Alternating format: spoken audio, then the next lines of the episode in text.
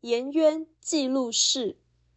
子曰：“何各言而至？”子路曰：“愿车马衣轻裘，与朋友共，避之而无憾。”颜渊曰：“愿无发善，无失劳。”子路曰：“愿闻子之志。”子曰：“老者安之，朋友信之，少者怀之。”颜渊与子路在旁服侍。孔子说：“你们何不说说自己的志愿？”子路说：“我愿将车马、衣服、轻裘都与朋友分享，损坏了也无憾恨。”颜渊说。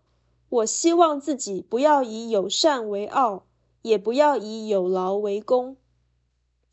子路说：“希望能听听老师的志愿。”孔子说：“使老者可以安心，使朋友可以相信，使晚辈可以有望。老者安之，是使老人安心，因为老人已经难以改变。”所以不如安之。朋友信之，是使朋友相信，因为同志就是朋友，朋友相信，才可以共勉共进。少者怀之，是使晚辈有望，因为少者还可以教育，所以应该善导，以启发他的心。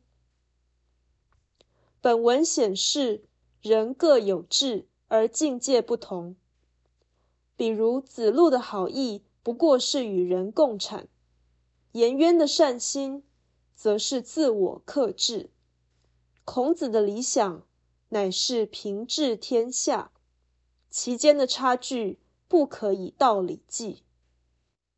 老者安之是认命的态度，朋友信之是劝化的精神，少者怀之。是传承的努力。孔子的志向显然是永久而全面的熟视，智人勇皆有，没有一个部分不灌注心力。